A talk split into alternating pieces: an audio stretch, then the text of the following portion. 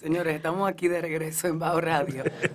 Rubén, por favor, introduzca a su invitada. Fénix Pérez Moya es una figura harto conocida por mí, eh, porque Fénix es de, esa época de desenfreno en la zona que todos conocemos, que todos conocíamos, ya yo no me conozco. Me identifico ahí.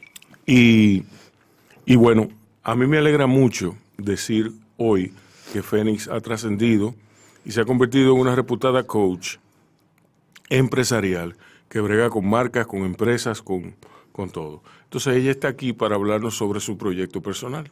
Hola. Hola, hola, ¿Cómo hola estás? Rubén, Micaela, encantado. Yo muy orgullosa de estar aquí, tú no te imaginas. Sí, Eh, yo estoy muy bien. Entonces, de, de mi proyecto personal, ¿de cuál de las partes de la parte personal? No, de, de todo. De todo. De todo. Mira, mi, pro- mi proyecto consiste en vivir, en vivir lo mejor posible. En todos los aspectos, en el plano Sí. espiritual, emocional, económico, laboral, relacional. ¿Y eso es etcétera. posible? Sí. En esta cultura. Sí, sí, el, sí es posible. Dime cómo. Definitivo, es fácil, manteniéndote en benevolencia y no empecinándote con nada. De- Esto suena fácil, ¿eh? renunciando al miedo. sí, Renuncia al miedo. Sí. Abandónate. Sí, Entonces, sí. eh, así se puede, así se puede. El Mi miedo, trabajo. el miedo hace cosas. Claro, el miedo, ¿cómo qué cosa? El miedo no- nos impulsa a hacer cosas. Por ejemplo, eh, tú tienes miedo a no llegar a fin de mes Ajá. y eso te hace salir a la calle a, a buscártela. Sin embargo, que tú salgas a la calle no garantiza que tú vayas a No, encontrártela. no garantiza nada Simplemente es una acción a la que tú, que tú motorizas, que por el miedo. por el miedo, pero ya con la certeza como de que, ok, no tengo dinero, no sé qué más hacer, yo voy para la calle y yo voy a resolver porque se tiene que resolver. Exacto. Entonces, ese tiene que resolver es una certeza de que hay una, de, de que hay una posibilidad, ya ni siquiera existe el miedo, tú saliste a encontrarlo, a encontrar eso que tú necesitabas. Entonces, ya, ya ahí el miedo no está. Ah, El miedo- el miedo te motivó. Peor todavía, yo no sé qué yo voy a comer hoy. Ajá. Eh, yo tengo miedo de que mis hijos lleguen del colegio, de la escuela, y yo no tenerles ni siquiera una papa con huevo. ¿Tú me entiendes? Entonces yo, yo te- tengo miedo y eso me hace salir a la calle a, a resolver. El miedo es previo a eso, porque cuando tú ya ves que tú no tienes en la- en nada en la nevera, bueno, si no hay papa con huevo, no hay nevera, Sí. ¿verdad? Que tú no tienes con, con qué alimentar los niños, tú sales y tú simplemente sabes que vas a resolver. Tú tienes la certeza de que así sea la vecina, la hermana de no sé quiéncito, en la calle pidiendo. O sea, tú sabes que tú vas a resolver, es una certeza. Cuando tenemos miedo, que el miedo nos siempre nos arrodilla, lo que sucede es que tú te abandonas. Tú Bueno, realmente, tú, no que te abandonas, que no, no haces nada, no, pero tú dices, tengo que resolver, tengo que salir de aquí. Como la gente cuando tiene un gran problema eh, económico o en un gran problema empresarial, dicen, ok, este es un gran problema, pero se tiene que resolver. Hay, hay una protección en el cerebro que, que, que simplemente se activa y se cierra a todo lo que no puede hacer. ok.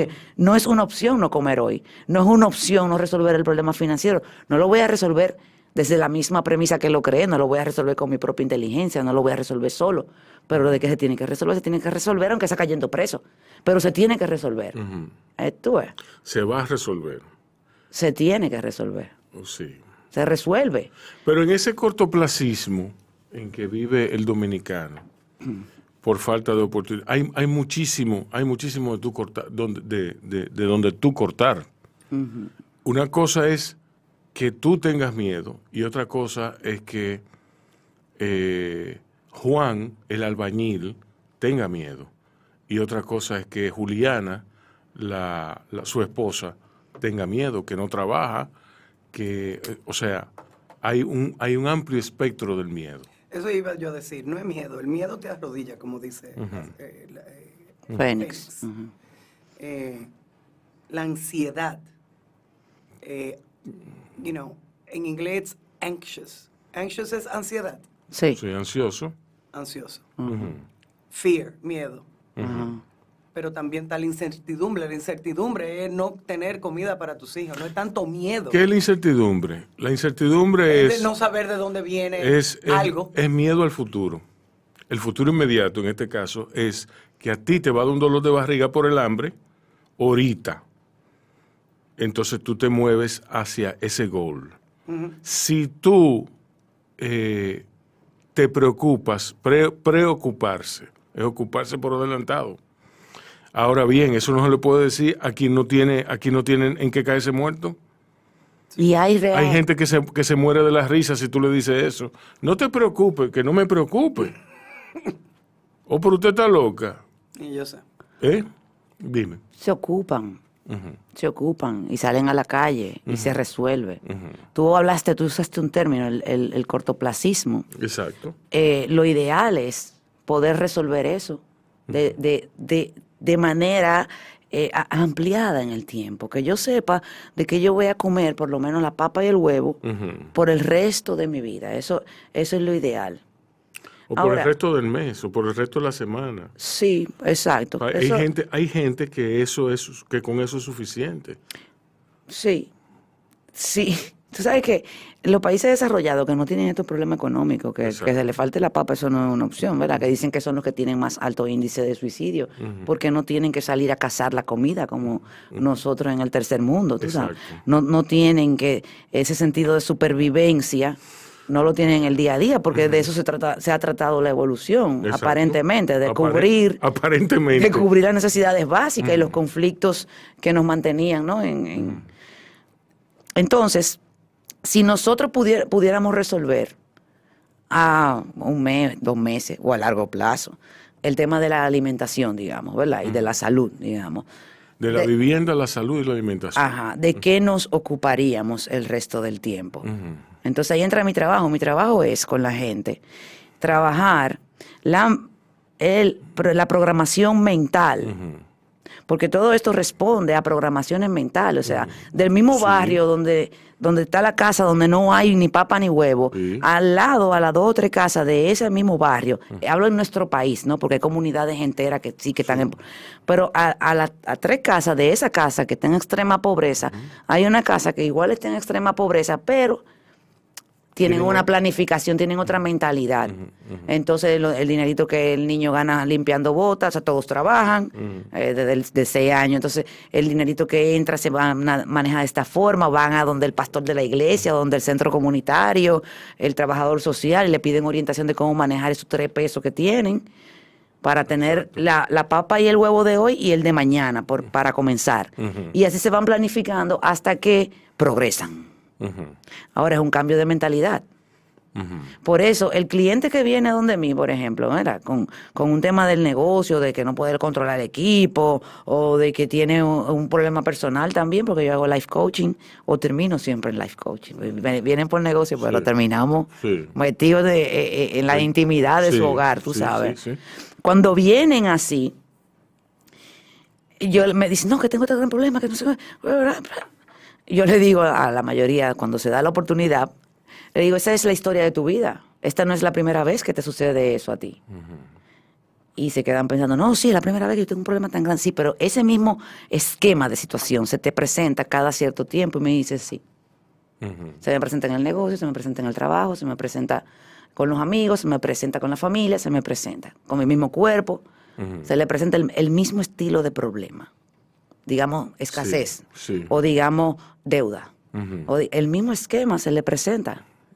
Porque es un mindset. y él no ve lo que lo- el origen. el origen ni, ni las consecuencias ni nada. Ni, ni, y no, las yo consecuencias sí las ve. eh, las Eh, vive en carne propia. sí. Claro.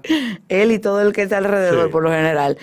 El punto es que el origen, yo no me meto tanto en el origen. Yo tengo muchos amigos eh, terapeutas que yo le mando gente, porque hay cosas que los coaches no debemos intervenir, no debemos, porque no podemos ser juez y parte. Qué bien que No, dicho eso. si no, mi distancia, no, no, mi distancia. Yo sí tengo una terapeuta que es coach, entonces ella, yo le digo, vamos, eh, yo- ella me, o sea, siempre nos ponemos de acuerdo como cuál es el canal en el que vamos, si el de coaching, el de coaching un poquito más despiadado, más, orientado a la acción y ya el de la psicología, ya como psicóloga, terapeuta, ya un poco más revisar el patrón de conducta, como el, el cheleo emocional y el origen emocional, que de dónde vienen los Cheleo traumas. emocional. Sí, la pobre.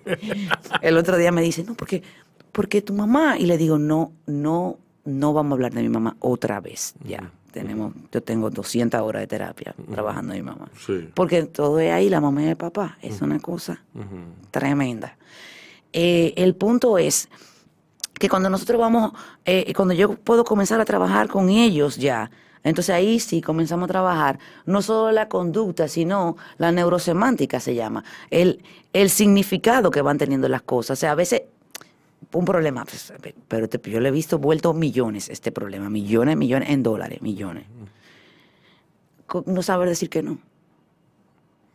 Querer comprar aceptación, querer estar bien con todo el mundo. No, tú sabes, me metí porque imagínate, él es el mejor amigo de mi primo, crecimos juntos, entonces yo tenía que meterme en eso, pero mira ahora el problema, porque para que yo me puse a firmar de garante. Pero es que él es solvente, claro, él tiene tres villas allí, cuatro villas aquí, no sé, tú sabes, un apartamento frente al Central Park, pero nada de eso está en líquido y nada de eso para resolverte a ti. Entonces, el, el- vamos trabajando una instalación y una desinstalación, sobre todo una instalación de una zona de poder, de una nueva forma de conducta, que puede ser fingida al principio, fíngelo hasta que lo crea. Eso es programación neurolingüística pura. En, en la Biblia dice... eh, Es no, es no dejar que un pensamiento te controle. Exacto, pero como tú, es muy difícil controlar los pensamientos, muy difícil. O sea, tenemos 60 mil pensamientos al día, de los cuales 95% son igualitos que el de ayer. Y el, lo- de el otro es sexo. ¿eh? Y lo- en el caso de los varones. La, la niña, Ajá. la niña le dedicamos un 2%. Ay, sí, está bien. Eso también cambia con edad. Tú sabes, Eh, con la edad cambia eso. se intensifica, El dime que sí. El por ciento va bajando con la edad. Es verdad. En parte sube y después vuelve y baja. Y sube y baja. Eh, me gusta que subí y baje, eso está bien, sí. Claro, sí, porque tú sabes, yo pienso no- que estoy en la, la pampa de mi juventud. Yo no he visto una baja, ¿no? Yo- Eh, te- no, yo estoy esperando el salto del tigre y todo eso. ¿qué? me faltan cosas, me faltan cosas. recurrente. man. Entonces hay que, hay que hacer, entonces en, en- con el coaching nosotros podemos no solo aprender a tomar decisiones desde una postura del observador, sino también en el caso del, del tipo de, de gestión que yo tengo, que tiene mucha física cuántica, ¿eh? o sea, mucho de lo que es mi entendimiento de la física cuántica, de cómo la, la, el estado de benevolencia que se genera con un pensamiento, eso no es de que, no, ponte en amor, ¿qué es eso? ¿Cómo tú te pones en amor? Ponte, te tienes que poner en felicidad, siéntete feliz ahora, siente que lograste el objetivo. ¿Qué? ¿Cómo así? Más o menos, ¿cómo? ¿Cómo En- es eso? Exactamente. ¿Cómo funciona? ¿Con qué se come? Exacto. Entonces, eh, yo te enseño a instalar el estado de benevolencia, acceder a él, no instalarlo, acce- acceder a él, para partir de ahí, que se da un fenómeno molecular de, los electrones que tú tienes, los protones, toda esa molécula La- que tú tienes, tú la cargas de una, de una La- energía. La química no, en el cerebro, digo. La- eh, se impacta, porque es que todo eso está hecho de átomos. Sí. Todo eso está, o sea, todo es, todos son átomos.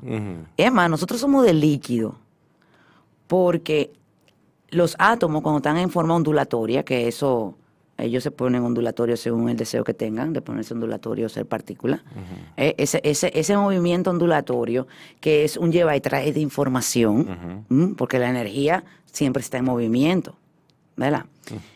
Nosotros somos de agua, 70% de agua, como el planeta, Exacto. porque esa, so- el agua es onda, ondulatoria también. Entonces, cuando los átomos vienen como información para donde te, te la instalan en el agua del cuerpo, es bellísimo. Tú te duermes en estado de benevolencia y tú amaneces con la información que tú necesitas instalada y ni te das cuenta. Es un sistema que se da eso en el sueño paradoxal, es que te llega la información. Tú no te das cuenta a nivel consciente. Y al otro día tú dices, ¿y, y por dónde me voy? Y tal cita, y tal, y, y- y tal decisión que tengo que tomar. Déjame llamar a fulano. Oye, me, me dio como, no sé de dónde me salió llamarte. Y te llamé y esa persona te dice, oye, me estaba pensando en ti, pero justamente estábamos hablando de ti porque queremos cotizar un proyecto y tú tienes que venir a ver esto. Tú en la prangana y te vino eso de que llamara a fulano que tú tienes tres años que no sabes de él y de repente a través de esa llamada que de dónde te salió a ti viene lo que tú necesitas. ¿Y qué pasa cuando tú, cuando, cuando es lo contrario? Que tú te, tú te acuestas normal y te levantas quillao. Nosotros siempre, eh, no, no, te- no- no te estás acostando normal realmente. Nosotros siempre tenemos un, ¿Cómo? ¿A qué un te- estado. ¿A qué tú te refieres? ¿Mala posición? No. Ah, ok. Nosotros siempre, nosotros siempre estamos en un estado, siempre estamos en un estado. No, no es posible no estar en un estado. O sea, siempre estamos o, o- o en una zona de poder, o estamos en baja, o estamos eh, melancólicos, o estamos preocupados, o estamos, siempre hay un estado. Eh, cuando tú te duermes en malevolencia, con una preocupación, que cómo que voy a resolver esto, Dios mío, y cómo es, y cómo es. Cuando tú te duermes en un estado de malevolencia, se da el mismo intercambio de información que se da cuando tú te duermes en benevolencia, porque es un mecanismo. Exacto. El carro tú siempre lo prendes. Y siempre pasa lo mismo en el motor de carro, siempre. ¿Verdad? Entonces, ese, ese intercambio de información, cuando, cuando viene esa información que viene, la información que viene, viene para obedecerte. Entonces, si tú te duermes preocupado, esa información viene cargada con razones para que te sigas preocupando. Esos átomos van al futuro por unas aperturas temporales, es otro combo, ¿verdad? Eh, pueden buscar a Jean-Pierre Garnier Mallet. Siempre me remito a la fuente porque ese hombre es muy jodón. Ya yo lo conozco y todo. Entonces, cuando eso viene, eso te viene con información que no te va a matar. No te, porque el trabajo de, de tu yo ondulatorio es mantenerte vivo. Vivo. No feliz. Vivo. Eso viene con una carga, entonces tú te despiertas incómodo, de mal humor, y entonces tú de repente comienzas a notar que tú no te estabas acordando, que tú tenías una deuda pendiente de tal banco que se te había olvidado, y eso te, te da ansiedad y te preocupa más, porque tú le ordenaste, digamos, abro comillas, al universo, ¿m? que se preocupara. Vamos a preocuparnos, porque todo, todo esto de atómico y también el cerebro es neutro, como dicen del dinero, el dinero es neutro. Todo eso es neutro. Usted que le da significado, usted que le da el, el valor, la carga que tiene. Entonces tú tienes que hacer con eso. O sea, la, la idea, esta información se está liberando para nosotros. Esto lo saben los ancestros de nosotros. Eso está en la Biblia. Mira, de la cosa que me hizo a mí quedarme en la iglesia que yo me, que yo me congrego, es que como que la, la, la profeta, ella desmenuza la cosa, ¿verdad? Y yo digo, wow, pero eso es lo mismo que dice Garnier. Y el mismo Garnier Malet ha- habla de, de, hace muchísima referencia a la Biblia. Y el tipo se cuida mucho de no ser, de no pecar como de, de cristiano ni nada, nada de eso, porque lo sacan del club de los científicos. Pecar de cristiano. Sí, sí, que ese es un, un oxímoron. Sí, lo, lo, lo sacan de la comunidad, de- lo sacan, lo, lo ex- no le publican nunca más. Y el tipo, un científico, un mecánico cuántico, que yo conocí un mecánico cuántico en la selva, en el Amazonas, ahora, en enero. Ajá. Una gente normal, tú. Entonces. Sí, pero ellos son, ellos son normales. Sí, Les no. da hambre. Sí, normal, no, el hecho, muchacho normal. Y sudan. Sí. Y hacen pipí. Exacto. Sí. Entonces, eh, nada, la idea es que todas estas leyes eh, las conocemos hace miles y miles y miles de años y están ahora disponibles para nosotros diferentes idiomas, en el sentido de que por, por un lado el hermetismo, por un lado un curso de milagro, por un lado la Biblia, por un lado el, este señor cuántico, por otro lado yo de dispensa, por otro lado Bruce Lipton, y, y así como tú vienes a ver, Dolores Cannon. todo es, exacto, to- todo te- te- nos lo es para que según su perfil usted acceda a la información y se libere y sea feliz. Si quiere, Tú diste en el clavo. si quiere. Micaela dio en el clavo. Realmente yo es muy fácil quiero hablarlo como tú lo estás hablando, pero yo te entiendo a perfección. No sé, Rubén, yo te entiendo a perfección. Yo tengo un año, mucho research para asegurarme de que lo que están diciéndome es lo que es, no es porquería. Y, pero es que uno no, hay que es muy fuerte, la información es muy fuerte. y no y, y nosotros la mayoría de las veces realmente no queremos lo que decimos que queremos. Exacto. Por eso la programación neurolingüística, yo le di tanta gracia a Dios cuando yo conocí a Garnier y como toda esa escuela de pensamiento, eh, más que el mismo dispensa, es otro doctor que es muy respetado. Porque Pero Se ya... habla un poco mal en el ámbito holístico, porque él tiene todos los millones del mundo haciendo lo que él hace. Pero ¿y por qué? Entonces, ¿cuál es el problema? ¿Cuál es el problema? Pero hablan en el, en el ámbito hol- holístico, hablan como que, bueno, sí, yo dispensa, es, es genio, un genio, pero tiene todos esos millones. Y uno queda como, pero, Pero de- precisamente se pero trata de eso. precisamente tiene 20 años trabajando eh, para tener todos esos millones. Oye, con te voy a decir una cosa, él salió, como me dijo mi amiga con la que yo me fui, una amiga mía con la que yo me fui a la, a la zona amazónica en enero.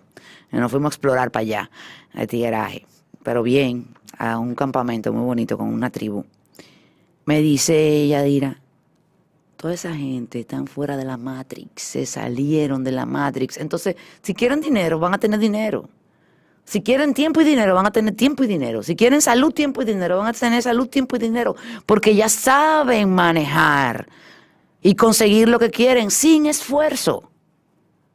Entonces, este tipo, genial que se gane todos los millones del mundo porque él tiene un deber con nosotros de bajarnos la información. Señores, de 50, 60 años para acá, se que abre el Internet. ¿De dónde? ¿Por qué se baja toda esa información de buena a primera para la humanidad? Porque Ahí, ahí hubo, esa, esa es la ley que explica Jean-Pierre Garnier Mallet, que se llama la ley del desdoblamiento del espacio y del tiempo. Se dieron unas aperturas temporales, se dieron unos movimientos en los planetas. ¿Ah? Que hicieron que cambiara la composición. Y eso estaba escrito, por eso el, el, de eso maya, el calendario maya, terminó el otro día. So, Sí. Todo está entrelazado, todo es lo mismo. Tú te vas por el camino que tú quieras, pero tú vas a llegar al mismo lugar de felicidad si te dejas llevar realmente, si confías realmente, tú sabes. Entonces se da ese cambio y se abre la información y tenemos esta evolución que tenemos ahora mismo. O sea, en 60 años hemos evolucionado, no sé si es evolución, pero lo que sea que sea que haya pasado, pues toda esta información disponible se da cuando estamos listos para que se dé y no se da casualmente, todo está organizado, todo está diseñado, por eso es tan bonito esto. Bueno, señores, vamos a una pausa. A la vuelta, Fénix Pérez continúa hablándonos sobre toda esta teoría eh, que soporta su trabajo como coach. Señores, vamos, eh, vamos a continuar con el programa. Eh, Fénix, continúa. Yo no sé por dónde agarrar lo que tú... Todavía no sé. La gente que no, que no dicen que no. La- Exacto. que la gente que no dice que no. Ay, los pobres, eso viven estresados. Yo no le puedo decir que no a una mujer.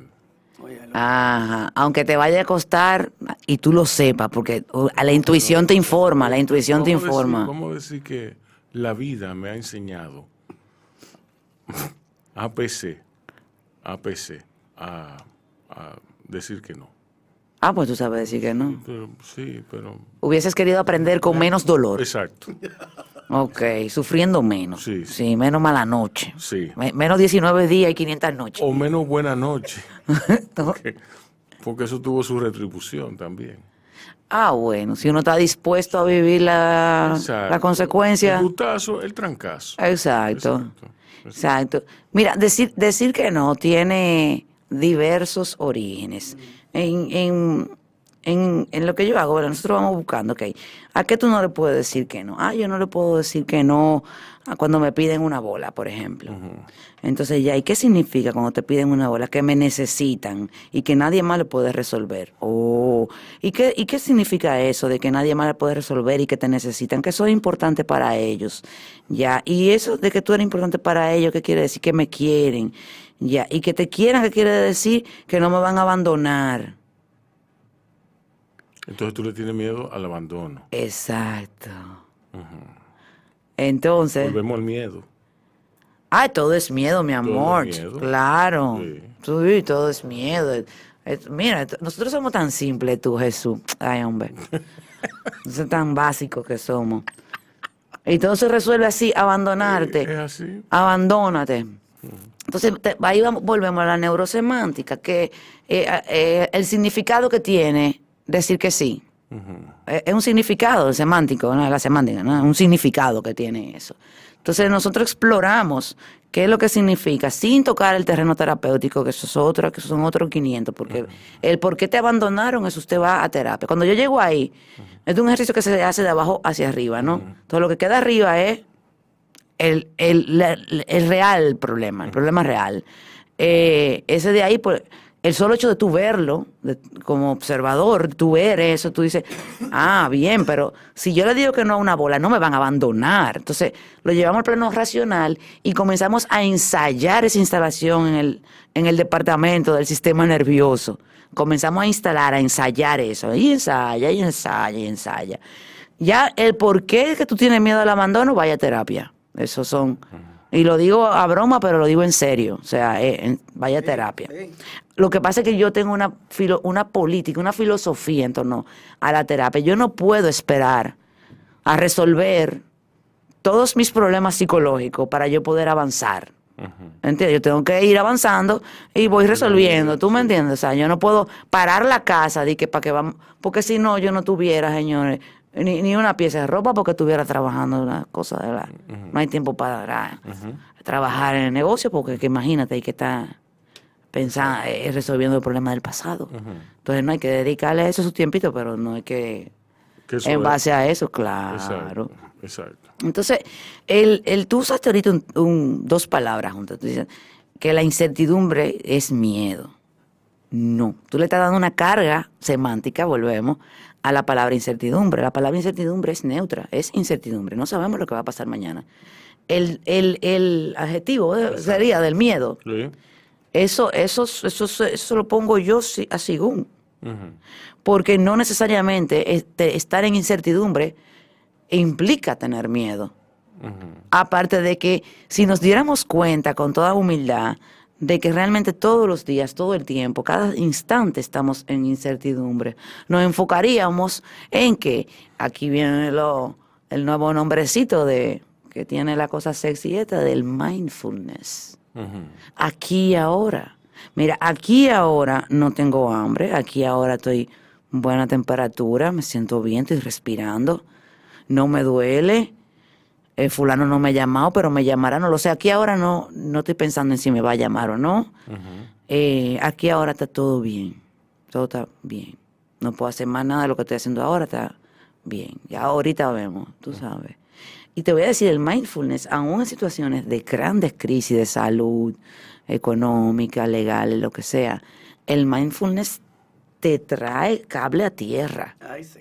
¿Y qué pasa con el mindfulness? La ventaja bel- belísima que tiene eso es que sin tú darte cuenta te pone en benevolencia.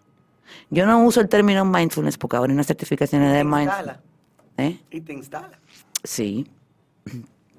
Entonces, ¿Cómo tú llegaste, cómo tú llegaste a... A yoga. No, no. Eh, lo- Esto lo hemos hablado in extenso, tú y yo. Pero yo, pero yo quiero que tú lo digas. No, no, yo quiero que tú des el, el- el- el resumen aquí. testimonio. Tú me, has, tú me has explicado, no, no, porque tú me has explicado muchísimas, muchísimas cosas alrededor de tu, de tu- y yo te lo he dicho, y te lo dije en estos días, que, o sea, a mí me asombra tú sabiendo las cosas que sabes sobre quienes te rodean, que tú no usas nada de eso, ni en contra de ellos, ni en contra tuya. ¿Tú me entiendes? Entonces, eso, eso requiere una conciencia. Y tú dices mucho que sí, pero tú le dices que no a, a cosas clave, a, la- a las cosas que tú entiendes que...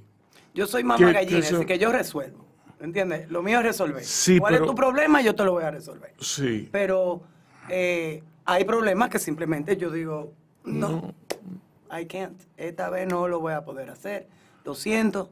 Eh, ¿Tú me entiendes? Ahora, yo comencé con la yoga. La yoga implica pranayama, que es la respiración, el ejercicio de respiración. Ajá. Yo le corría eso. Yo, yo, primeramente cuando comencé a hacer yoga, recuérdate que te contaba que cuando me ponían en el- la última Sí. para meditar, yo brincaba. Sí.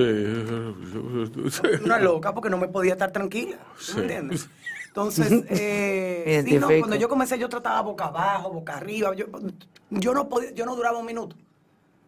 Entonces, Con el tiempo, eso fue en el 99, yo comencé a hacer yoga en el 99, con el tiempo, ya el Shavasana se me hizo más fácil.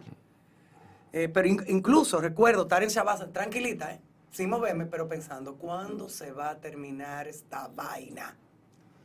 Porque esa es la mente, eso es uno y uno tiene que reconocerlo. Yo no praya- pranayama. Cuando David decía, miren, ma- mañana a las 4 hay un curso de pranayama, yo me, me perdí en el bosque y decía, ay, yo me fui a hiking y se me olvidó.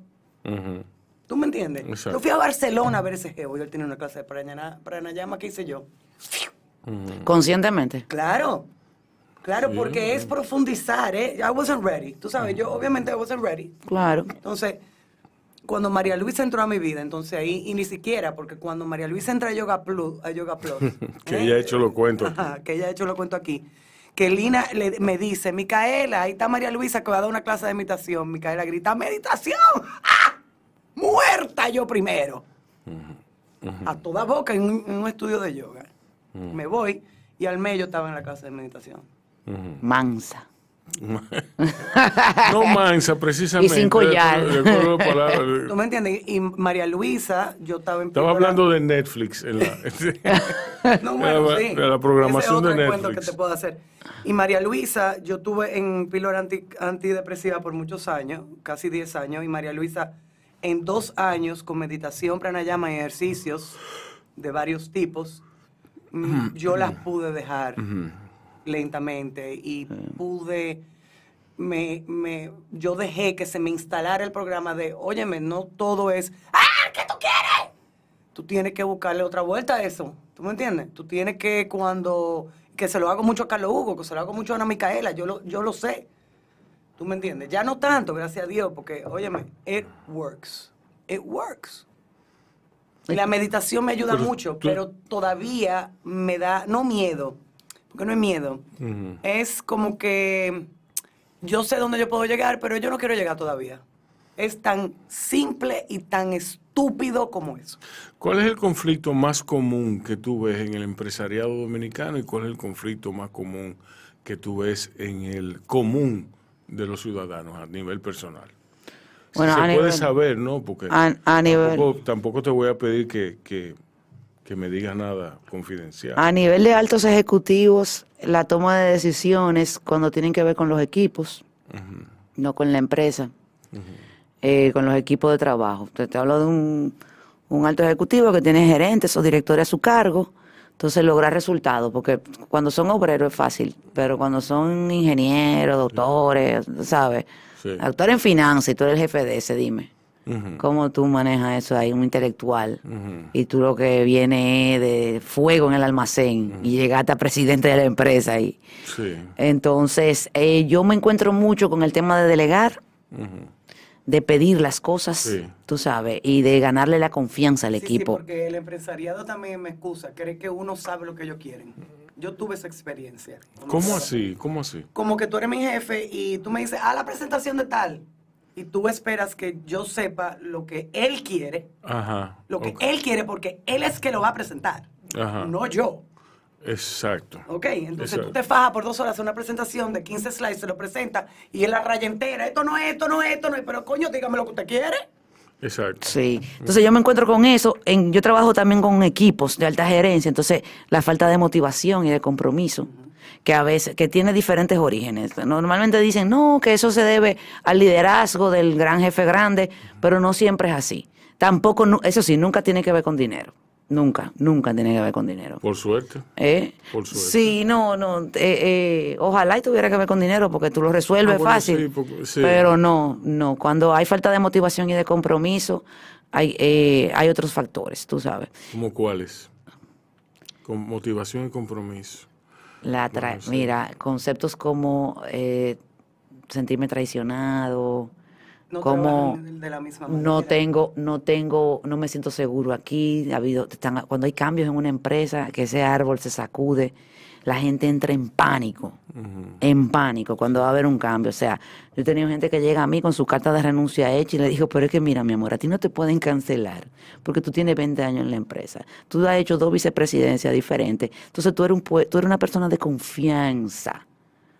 Tú puedes no saber nada de logística y te pueden poner de vicepresidente de logística por la confianza que te tienen. O sea, no, no, tú- no, lo que pasa es que... Entonces, se, se me ha presentado eh, casos así, se me ha presentado casos con la auto, eso, eso sí, siempre, siempre, siempre, siempre. La autoexigencia exagerada, absurda, ridícula, de que no me siento que estoy dando la milla. Entonces dicen, ya yo, yo llego a ti, me dijo uno el otro día, yo llego a ti, ya yo estoy recuperado. Yo, mira, yo, yo no trabajo después de las 7 de la noche. Nunca, nunca, nunca me llevo la laptop a la, a la casa. Tengo dos años, tres años que lo hago así. No llego nunca, nunca, nunca antes de las 8 de la mañana. O sea, han logrado, eso, eso, han logrado, te hablo de ejecutivos de 60 años, no de muchachitos, de gente adulta, que han logrado sacar un tiempo limpio para la familia, limpio, y para los amigos y tal. Pero aún así no se sienten que están siendo competentes. Aunque los números dan azules todos los meses, el año, le dan el premio internacional de la mejor franquicia, le dan, o sea, le- el- el- en Londres lo reconocen, el jefe nuevo de todos los presidentes de todas las empresas a nivel mundial le, le sacan un tiempo aparte al presidente dominicano, tú. O sea, y aún así el tipo no se siente, no se siente satisfecho. Y eso, eso es muy triste, eso es muy triste, pero se logra, se logra vivir en bienestar después de eso. O sea, una gente que lo tiene todo y como quiere estar eh, como su- padeciendo por algo, tú dices, conchale, pero lo tiene todo. O sea, yo, des- yo podía haber dicho antes, yo nunca lo he dicho así porque yo siempre me he identificado con eso de la milla extra y tal, que está sobrevaluada absolutamente y deberían de eliminarla del menú, así como los molondrones, eh, podían sacarlo. Ok. Ay, no, yo voy a hacer los molondrones que yo hice los otros días. Bueno, mira, ve, esto es algo conmigo. Yo me lo no- como. Yo, yo no comía molondrones hasta los otros días. Ah, bueno, pues mira, Porque yo, yo, los hice. yo- Ay, y eso que estaban malos, dice Rubén, porque estaban, el molondrón estaba viejo. Así que tengo que ir al mercado y comprar un buen molondrón fresco y volver a hacer la misma receta, Tú que lo- estoy segura que me va a quedar Tú bien. lo sabes, partiéndolo. No es que no se pueden partir. La receta mía no se abre. Es la molondrón. puntica, no, no es entero, es la puntica. Pa. No es que no puede estar expuesto. Ese es el truco de la receta. Es otra cosa, eso es otro lengua. eso es otro nivel tuyo escribir, Rubén, y hablar y cosas. Otolengui cree que sabe de molondrones. Otolengui cree que sabe de molondrones. Él debió conocer a mi abuela para que mi abuela le hiciera unos molondrones con coco y salami. Porque Y salami. Diañe, qué rico. Un locro, un locro de salami con molondrones es, un- es una cosa memorable. Ah, pues yo le voy a decir a Villa que me lo haga eso. Sí. Bien, pues ya ustedes. Entonces, eso es lo que me encuentro a nivel profesional, más a menudo, esa autoexigencia. Y a nivel personal, fue que tú me preguntaste, como los retos. ese- Lo- el coach personal. El coaching personal, eso es más amplio. Eso es más amplio. Porque fíjate, yo comienzo, normalmente, yo, mi discurso va orientado a esa población, a, a esos corazones de empresarios, de ejecutivos, de profesionales eh, liberales, ¿no? De que doctores, abogados. o sea, yo le hablo a ellos porque ellos están muy solos, o, o estaban muy solos cuando yo comencé. Y, y siempre termino involucrándome en su vida personal. Eh, o sea, no, no, no de que muchos somos amigos ya, claro que sí. Pero en, en la primera sesión de coaching, me dice uno el otro día, me dice más o menos cómo fue que llegamos a hablar de mi esposa y de mi, y de mi relación con ella, de que, porque él me dijo que ella, la esposa era como salamera, como chula, como así, como cariñosa, como, como rica, así. Sí. Y él me dice, el juego de nosotros es que yo soy frío, seco, malo. Y ella viene a darme, mi amor, te amo. Yo le digo, sí, sí, sí, te amo, está bien, gracias. Tú siempre lo mismo. O sea, como que ese era el relajo de Sí. ellos. Eh, entonces, ya en la parte personal es muy amplio. Mira, nosotros a veces tenemos un vacío. La, el miedo, aquí sí, va la frase de Rubén, el miedo a la incertidumbre. Ah, eh, el- la necesidad de control, la insatisfacción personal, el no estar insatisfecho, o sea, estar insatisfecho, estar in- inconforme con los resultados de, de sí mismo, tener ambiciones y, y no, no creer que la pueden cumplir, saber que la pueden cumplir, pero no saber cómo la van a cumplir, y, y tenerlo todo y haberlo tenido todo varias veces en, en varios momentos y no, y no tomar acción. Eh, bueno, conflictos relacionales que comienzan viéndose con los conflictos en los equipos de trabajo, tú sabes, gente que se aísla, gente que, que quiere que todo el mundo esté contento, y eso se, eso se traduce en, o eso se se ve, yo lo visito en su, en su vida personal, yo lo veo ahí también, o sea, vamos, revisamos también lo- los conflictos que hay.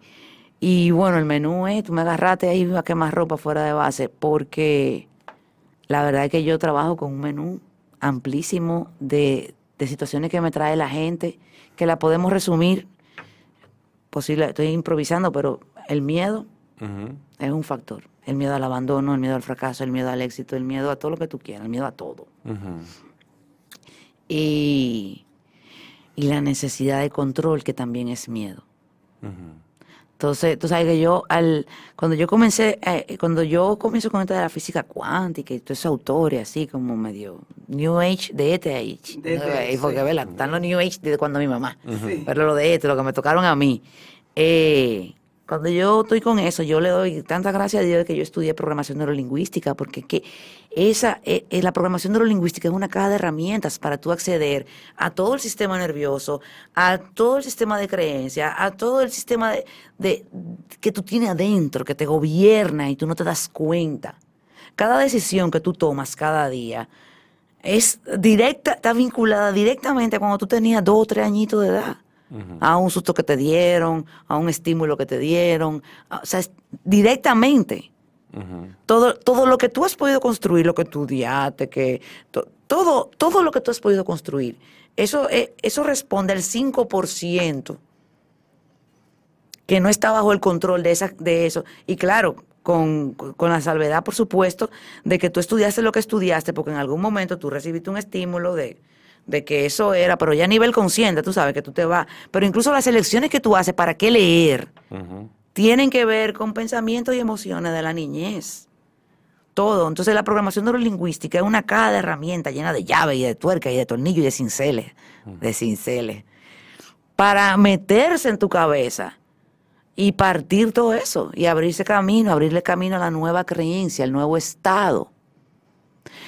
Y, a- y cuando a eso tú le metes, ya, ya con mis clientes, cuando tienen un tiempo conmigo, eh, ya sea trabajando coaching individual o mucho tiempo escuchando y consumiendo lo que yo hago, yo le puedo ir con la física cuántica. A veces no le uso el término física cuántica, pero el estado de benevolencia, que es un estado de recurso, tú no te imaginas. O sea, tomar decisiones desde la benevolencia no es tomar decisiones desde soy un tonto que me voy a dejar timar. No. Ser benévolo, benevolente, o sea, estar en un estado de benevolencia no quiere decir ser bueno o tonto. No. Algo es entre las ovejas. Tú sabes. No. Entonces, cuando ya tú entras y tú le accedes a esa información, entonces de que realmente tú tienes todo el poder en tu mente. E- Ese es, digamos, el Cristo interior. Ese es tu Cristo interior, o sea, tú lo tienes ahí. Confía. Está muy bien. Redes sociales. Fénix Pérez Moya. Fénix Pérez Moya. En Instagram. En Instagram. Tengo un canal de YouTube que lo surto toda la semana con videos cortos. Hay mucha información interesante ahí. Y tengo también una página web donde tengo un blog. Se llama fénixperez.com. Ahí tengo el blog y la tienda. Ok.